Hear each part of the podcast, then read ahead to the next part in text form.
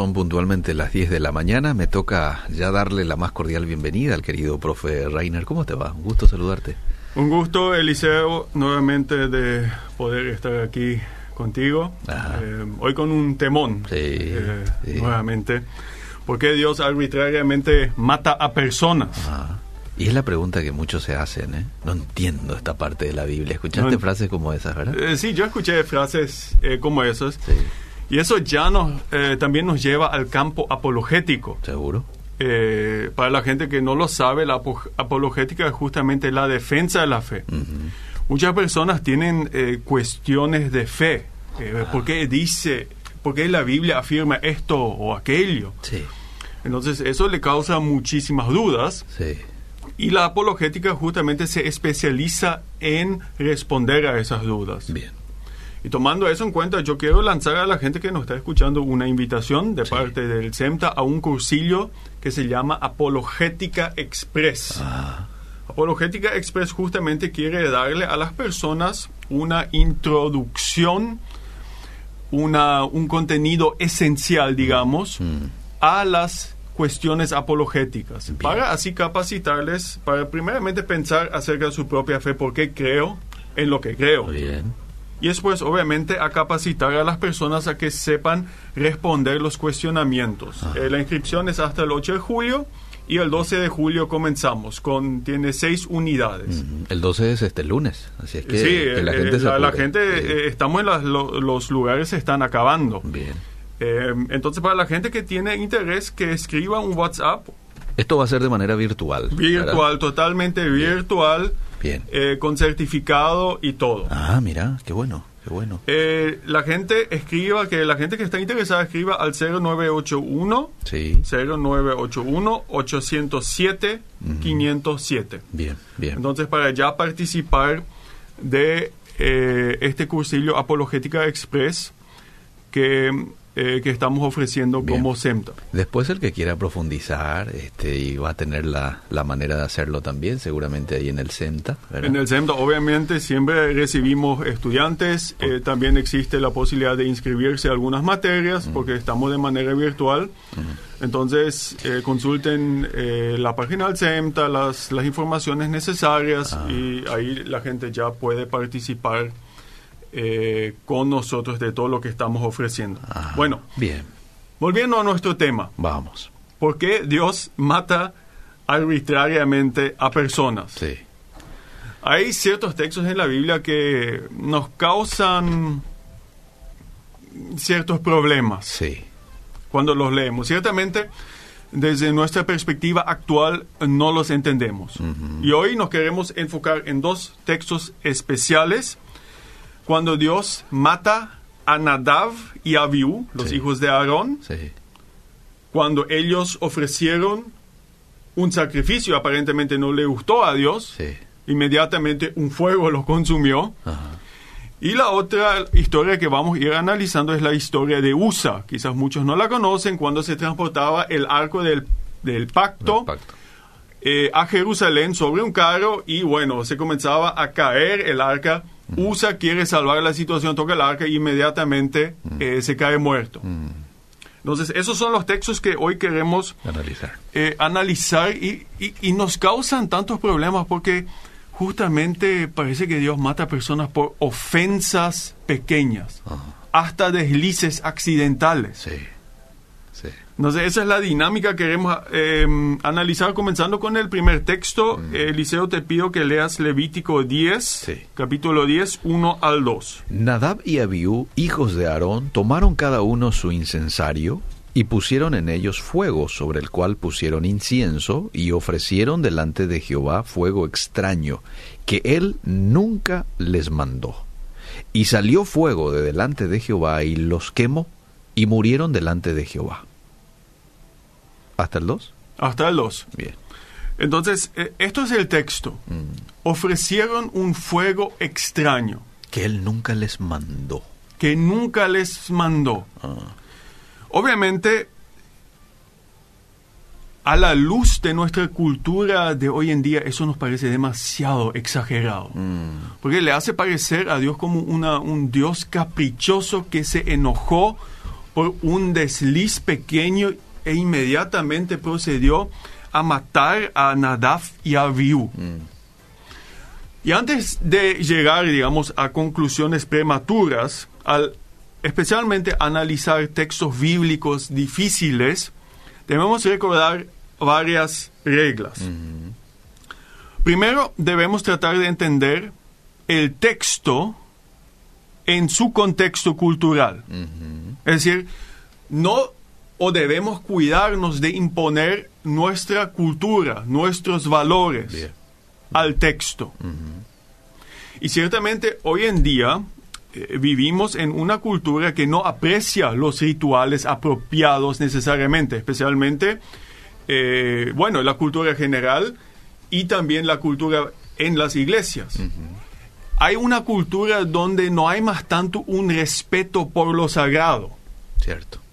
Por ejemplo, hace, no sé, dos, tres años salió esa película, en, creo que fue en Netflix, donde eh, Jesús fue puesto como un, bueno, como gay mm. y sus discípulos también en, gran manera fueron todos homosexuales. Mm. Entonces, hay un desprecio hacia lo sagrado. Mm. Y hay también en nuestras iglesias en especial un desprecio hasta a lo ritual, a lo litúrgico, porque nosotros vivimos en una cultura eh, donde queremos adorar libremente a Dios. Por ejemplo, en, mi iglesia muchas veces los líderes de alabanza dicen cuando, bueno, comienza una música mm. y, dicen, bueno, cada uno puede adorar a Dios como él o ella quiere. Pueden quedar sentados o parar cada uno como se sienta libre frente al Señor. Sí, sí. Entonces, hay, hay, yo no quiero juzgar eso. Ah. Yo no quiero juzgar eso, son, pero debemos tener en cuenta solamente al mirar estos textos, porque nos chocan. Ah.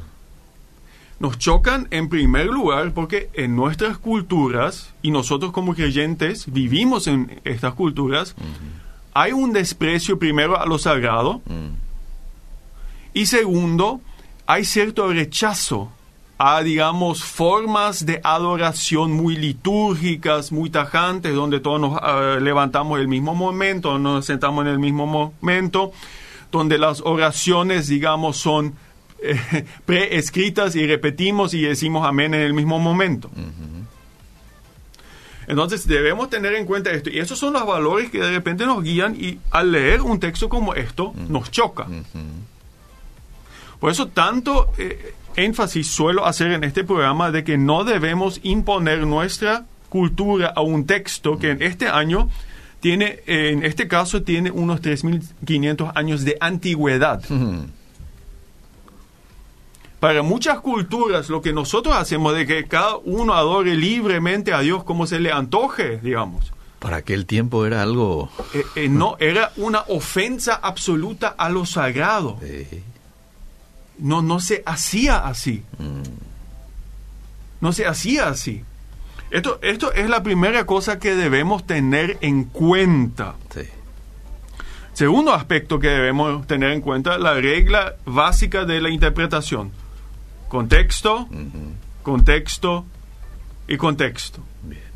Entonces, con estos ojos, em, queremos acercarnos primero al texto de Levítico 10, 1 a 2. Y le hago recordar a la gente, bueno, también pueden enviar mensajes. Sí, al 72-201-400 y en el Facebook estamos también en vivo. Pueden enviar mensajes. ¿Qué pasó? Nadab y Abiú, como Eliseo acaba de leer, ofrecieron un fuego extraño. No sabemos exactamente lo que ocurrió. ¿Qué fue ese fuego? Inmediatamente salió una llama de castigo y básicamente quedaron quemados vivos por Dios, eh, es, un, es un castigo, es un castigo bastante fuerte. Y nos preguntamos por qué Dios reacciona de una manera tan fuerte mm. contra nuevamente lo que a nuestra manera de ver nuestra cultura nos parece un desliz pequeño. Pero nuevamente, no sé si en aquella eh, cultura fue un desliz pequeño. Mm. Bueno, debemos entender qué, qué, ocurre en el libro Levítico. Mm. El libro Levítico viene después del libro Éxodo.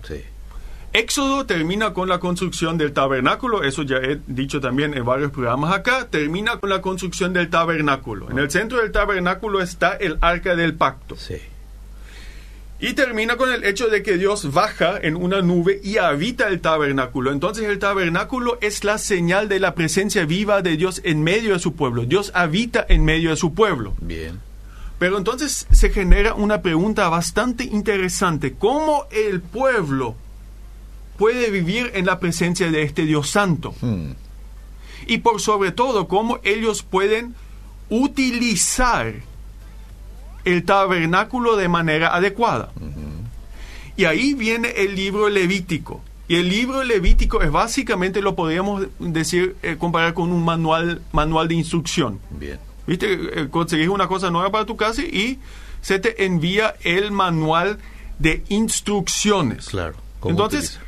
entonces lo que el libro levítico hace o le explica al pueblo es cómo ellos deben vivir en la presencia de un Dios santo y por sobre todo cómo ellos de manera apropiada, adecuada, deben utilizar el tabernáculo. Bien. Bien. Entonces, eso es lo primero.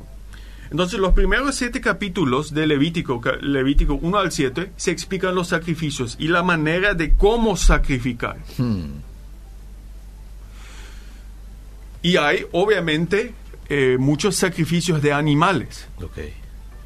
Entonces, muchas eh, personas ya al leer eso, se- les, les choca la, la cantidad de sangre que se tenía que derramar para de alguna forma satisfacer a este Dios aparentemente muy enojado. Nuevamente, ahí eso choca Mm. con nuestra cultura actual, pero debemos recordarnos de un hecho. Mm. En estos sacrificios se revela la gracia de Dios. Mm.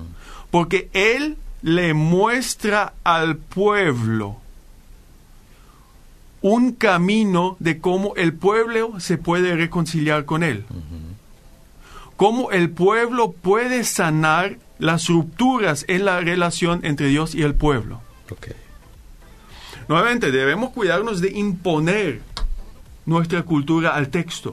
En realidad, esto es un acto tremendo de gracia porque Dios le muestra al pueblo. Así ustedes pueden tener una relación conmigo. Hmm. Esto entonces los primeros siete capítulos. Y los capítulos 8 a 9, ahí ya se consagran, eh, o Aarón y sus dos hijos, Nadab y Abiú, son consagrados para ser los sacerdotes. Y ellos debían velar, velar sobre los sacrificios, para que se apliquen de manera correcta. Bien. Entonces, eso fue su encargo. Además, los sacerdotes fueron encargados también de enseñar los estatutos de Dios al pueblo. Ok. Eso todo debemos tener en cuenta. Eso, eh, esto es el trasfondo de lo que pasa acá. Dios vive en medio de su pueblo, le da al pueblo el tremendo don de gracia de cómo el pueblo puede mantener la relación con él. E instala sacerdotes que debían velar sobre esta, eh, digamos, los rituales para proteger esta relación. Y en medio de todo esto, Nadab y Abiú, los hijos de Aarón, sacerdotes consagrados, Mm. salieron y ofrecieron un fuego indebido. No sabemos lo que fue este fuego indebido, pero lo cierto y concreto es que ellos hicieron un sacrificio como a ellos les antojaba, se les antojaba, Mm, Ok. no como fue revelado en los siete capítulos previos. Bien. Entonces lo que ellos en realidad hicieron fue apartarse del camino que Dios mismo estableció para reparar la relación entre el pueblo y Dios. Ellos salieron de esto y no velaron sobre su deber sagrado. No, y, y- y mire, mira, ellos también eh, fueron personas públicas. Entonces, esto fue un precedente muy peligroso. Claro. Eran los sacerdotes del momento. Eran los sacerdotes, Sí. eh, eran los representantes de Dios ante el pueblo que debían velar sobre el tabernáculo, que debían velar sobre la enseñanza de las instrucciones de Dios. Ajá. Y esto muestra un, una rebelión de parte de ellos.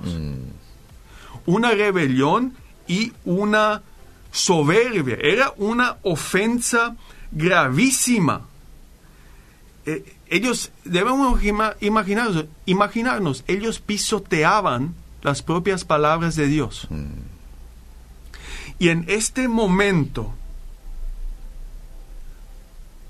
sale el juicio de Dios y Dios pone un fin a esto. Entonces, ¿qué, qué, qué aprendemos de la historia de Nadav y Abihu?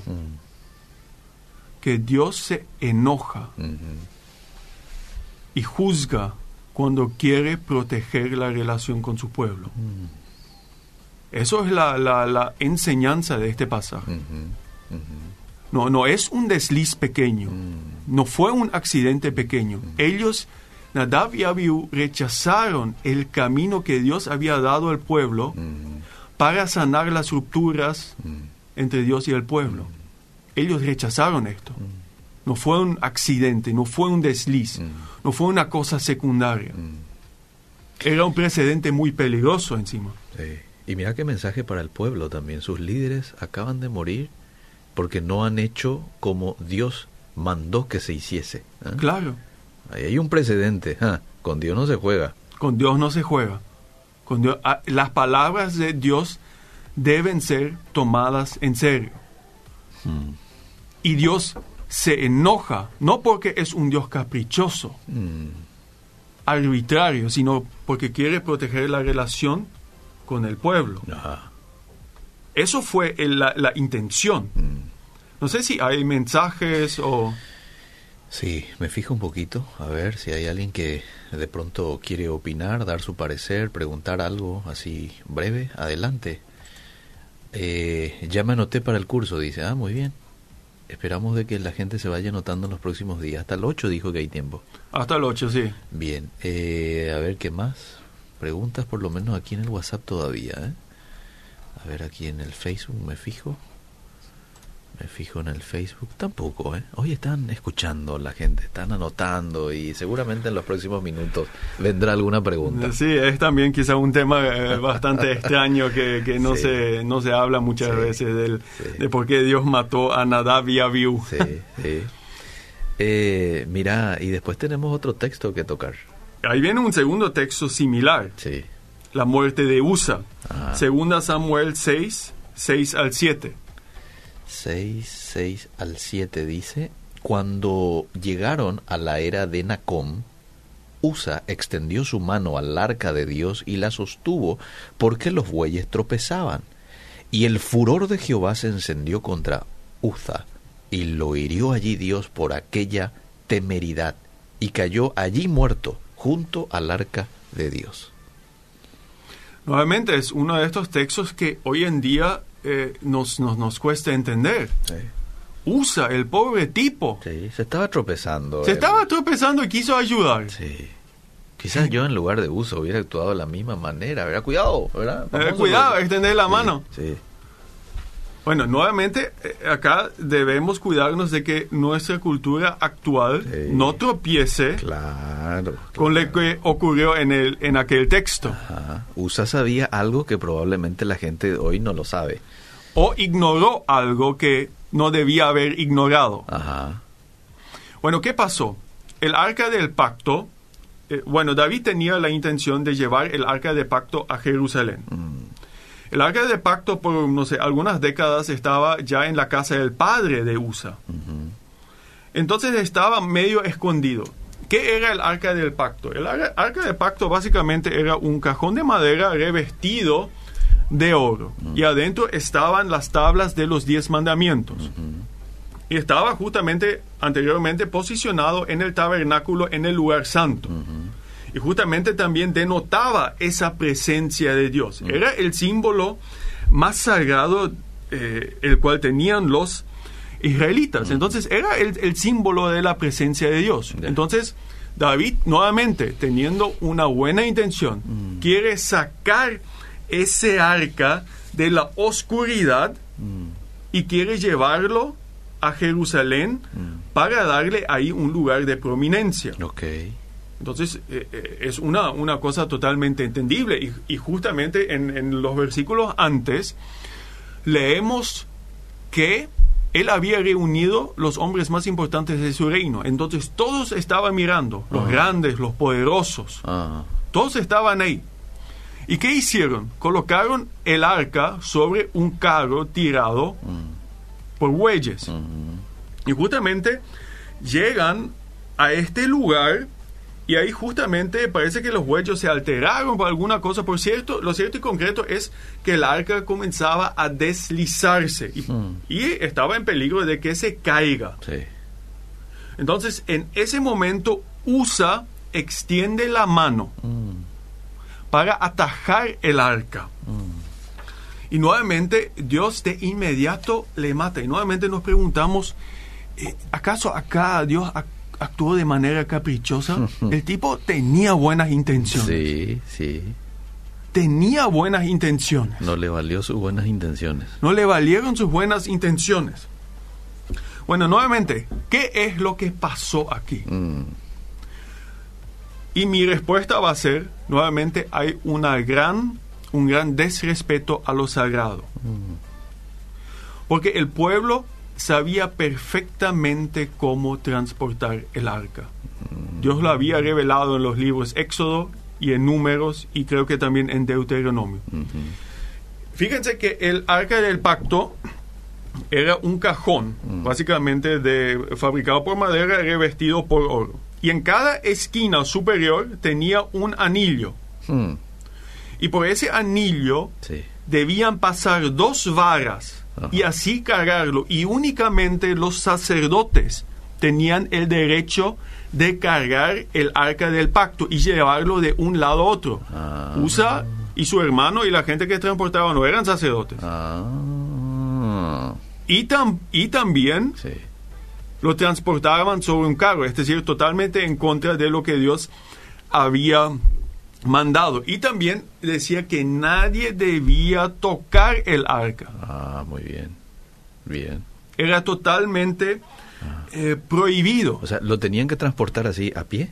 Sí, a pie, sobre sus hombros, Ah. con eh, justamente utilizando estas varas que podían traspasar estos anillos de oro. Ya, ya. Entonces, eso era el método apropiado. Ajá. Eh, del transporte del arca. Y algunos eh, quizás se pregunten, bueno, ¿por qué, ¿por qué Dios iba a ser tan riguroso? ¿Por qué Dios iba a ser tan riguroso si, se, si es el arca del pacto? ¿Por qué no se puede eh, transportar sobre un carro? ¿Por qué sul- únicamente cargado sobre los hombros? Mm, Eso, eso es la, la, la, la gran, pregunta. la, la- la gran pregunta acá. Nuevamente, debemos cuidarnos de no imponer nuestra cultura. sí. ¿Cómo se transportaban los reyes en aquella época? No sé si algunos quizás vieron películas de, eh, de aquel tiempo. Los reyes se transportaban en literas. ¿Qué son literas? Son sillas de mano. Mm, Esas sillas de mano nuevamente tenían a los lados las varas Sí. y se transportaban, y los reyes eran transportados eh, sobre, obviamente, los hombros de sus siervos. Entonces se sentaban en estas sillas de mano mm, y los siervos las levantaban y los cargaban sobre sus hombros. Así se transportaba los a un reyes. rey. Mm, muy bien. Nuevamente, en este texto acá, Yahweh es el rey y soberano de Israel. Y no se le transportaba de la manera adecuada. Entonces, poner el arca sobre un carro. Fue Una, una una irreverencia. irreverencia, una falta de respeto total. Y voy a dar un ejemplo. Que no eh, les pasó nada a los bueyes, ¿verdad? No, a los bueyes nada no le pasó. Pobrecitos esos animales. Y no es que ellos no sabían eso. Mm, Tres meses después, cuando David nuevamente intenta llevar el arca a Jerusalén, Sí. ahí los sacerdotes lo cargan como debe ser. Ah, ok. Es decir, acá lo que hay, hay una falta de reverencia total Ajá. al rey, al soberano de Israel. Voy a ponerlo en un, aje- eh, un ejemplo un poco más actual. ¿Cómo se transporta al presidente de Paraguay? Bueno, hay toda una caravana de autos. Sí, hay un protocolo. Hay un protocolo, vienen vehículos policiales, militares, vienen las limusinas del presidente. Sí. eh, autos bastante lujosos. Ajá. Y ahora tenemos que imaginarnos que el presidente de Paraguay se, se transporta, bueno, viene, bueno, sabemos que el presidente viene, pasa la, ca- pasa la caravana de autos Sí. y al fondo viene un taxi, un taxi amarillo viejo y el presidente está en la valijera. Sí. Así más o menos es la comparación. Le transportaban al arca, al símbolo más sagrado de la presencia de Dios, Mm, le transportaban en la valijera de un auto viejo. No le daban la reverencia, el honor. Y nuevamente Dios interviene y castiga a USA, porque todo el mundo sabía en realidad cómo se debería transportar el arca. Siguiendo nomás tu ejemplo, si hoy alguien hace eso con nuestro presidente, Sí. ¿verdad? Y viene ahí en el taxi, en la valijera, qué tremendo castigo va a venir este contra el asesor, seguramente ahí del Sí. presidente, el encargado de traslado, no sé, va a venir un castigo. Todo ¿verdad? el comité que se encarga de los protocolos del presidente Sí.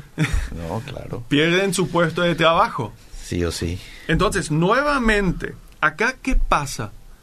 David, con todas sus buenas intenciones, falló. Mm, Y ante David y los poderosos, Dios establece y dice, yo soy el rey, tómenme en serio. mm, No jueguen con mis mandamientos. mm. Nuevamente tenemos acá este ejemplo. Sí. Dios no se enoja caprichosamente, Mm, no se enoja caprichosamente, se enoja para proteger la relación que Él tiene con su pueblo. Porque ¿qué pasa acá? Era un nuevo ejemplo de que el pueblo no tomaba en serio a su Dios y lo trataba con irreverencia, con falta de respeto. No sé si hay... eh, Ahora sí, hay varias preguntas. Lo fundamental con nuestro Dios es la obediencia a sus mandatos. Igual que en Edén, lo- la paga del pecado es muerte, la desobediencia es pecado. Gracias por las enseñanzas. Ahora, ¿por qué Dios actuaba de, de una forma tan fuerte antes con la desobediencia y hoy de pronto no tanto? No sé si hoy no, no actúa de esta forma. También en el Nuevo Testamento tenemos varios o algunos ejemplos. Ajá. Hechos 5, Ananías y Zafira. ¿Cierto? Sí. De inmediato los mató. ¿Por qué? Porque quería proteger la integridad de la iglesia.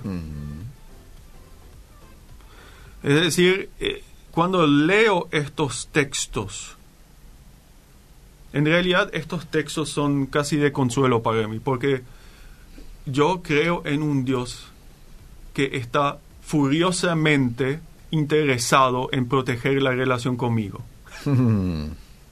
Y lo debo tomar en serio a este Dios. Esto no es un Dios cualquiera. Es cierto. Esto no, es un Dios- no, no trato con una cosa que me, que me, ay, a la noche no sé qué hacer y no sé, vamos a escuchar un poco de alabanza y no sé, y se pasa el aburrimiento. No. Él demanda lealtad en toda la vida. Sí, señor. Sí. Bueno, dice, ellos aplicaron el famoso así nomás, peixante, al momento de transportar, dice. Gracias por Sí. el espacio. ¿Cierto?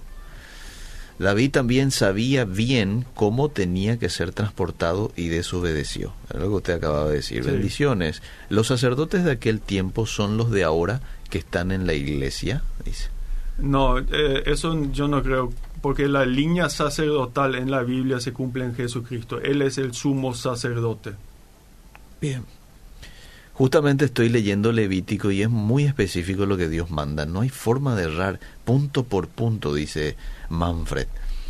Consulta, ¿por qué Dios mató a los primogénitos de Egipto? ¿Acaso la vida de una criatura no valía tanto como la vida de un niño actual? Bueno, y ya no es nuestro tema, pero... No es nuestro sé. tema, pero lo tengo anotado para más textos difíciles en el futuro. Bueno, gracias por... Tengo que investigar también. Buenas informaciones. Me pregunto, Deuteronomio cuenta muchos textos de muerte a niños, a mujeres, a mujeres embarazadas, a ancianos, venganzas y mucho más. Me cuesta un poco entender estos, estos textos, dice el oyente. Y deberíamos ser más específicos cuáles eh, eh, cuáles textos. Y realmente me gustaría que, que incluso en mi Facebook privado, si él, él me puede escribir mensajes y, y podemos ir viendo si podemos analizar esos textos acá en la Biblia bajo la lupa. Bien, bien, excelente. Y estos son los candidatos a, hacer este curso de apologética, y a estudiar en el CEMTA. Porque seguramente estos temas se van a estar tratando la semana el semana que viene. No, eh, estos temas no, vamos a hablar más bien del ateísmo, cosas por el estilo. Bien, eh, pero obviamente... Está todo relacionado ya.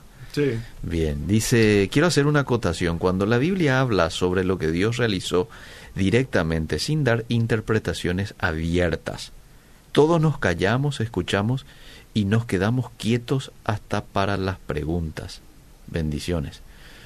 Hola, ¿será que... A ver, ¿será que... ¿Dónde se me fue? A ver.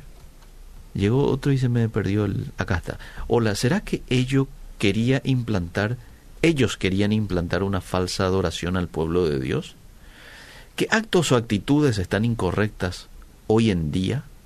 Ah, mira qué interesante la pregunta. ¿Cómo podemos relacionar lo de eh, Nadat y Abiud con eh, algunos errores que se cometen en nuestros tiempos, ¿verdad? Bueno, eh, yo, bueno, hay, hay, grandes diferencias. Obviamente no tenemos más el tabernáculo, no tenemos más el arca del pacto como en el, caso de USA. Lo que yo diría, yo diría es tomar en serio los mandamientos de Dios. Ah, tomar, eso es eso, eso yo pienso que es fundamental. Y, les digo, yo trabajo mucho con jóvenes.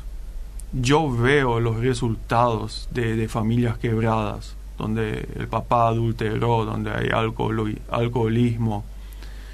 Y, y, son tremendas las consecuencias. Hmm. Chicos destruidos, eh, son mis estudiantes, abusados. Hmm. Eh, eh, y eso, eso muestra la destrucción que puede haber si no se toma en serio los mandamientos de Dios. Mm. Eso, eso nomás quiero, eh, quiero decir. Y el otro mensaje de estos textos es que en realidad son de consuelo para mí. Mm. Porque Dios furiosamente está interesado mm. en mantener la relación conmigo. Y puede permitir que sucedan cosas poco agradables en mi vida para llamarme la atención. Y la pregunta es si esas cosas, enfermedades, ocurren, por ejemplo, o, situaciones difíciles, llega el momento, y eso lo he, experimentado en cuando tuve que pasar por dos tratamientos de cáncer, llega el momento donde, donde uno dice, sí Dios, pase lo que pase, me quedo contigo y limpio mi vida del pecado, o ahora no quiero saber más nada de ti. Yo me recuerdo incluso de ese momento donde parecía que había dos caminos frente a mí, mm. el de obediencia o de rebelión. Mm. Em, y ciertamente eso fue una, una limpieza, esas experiencias difíciles. Mm. Fueron, eh, fueron no, no, digo que soy una persona mejor, pero sé mejor cuáles son mis pecados. Mm. Bien, este, gracias profe por el tiempo, gracias por la excelente explicación, la buena conclusión también. Hay varios otros mensajes, pero estamos allí este, bien, bien eh, con el con el tiempo. Gracias por estar con nosotros hoy. Un gusto. Seguimos.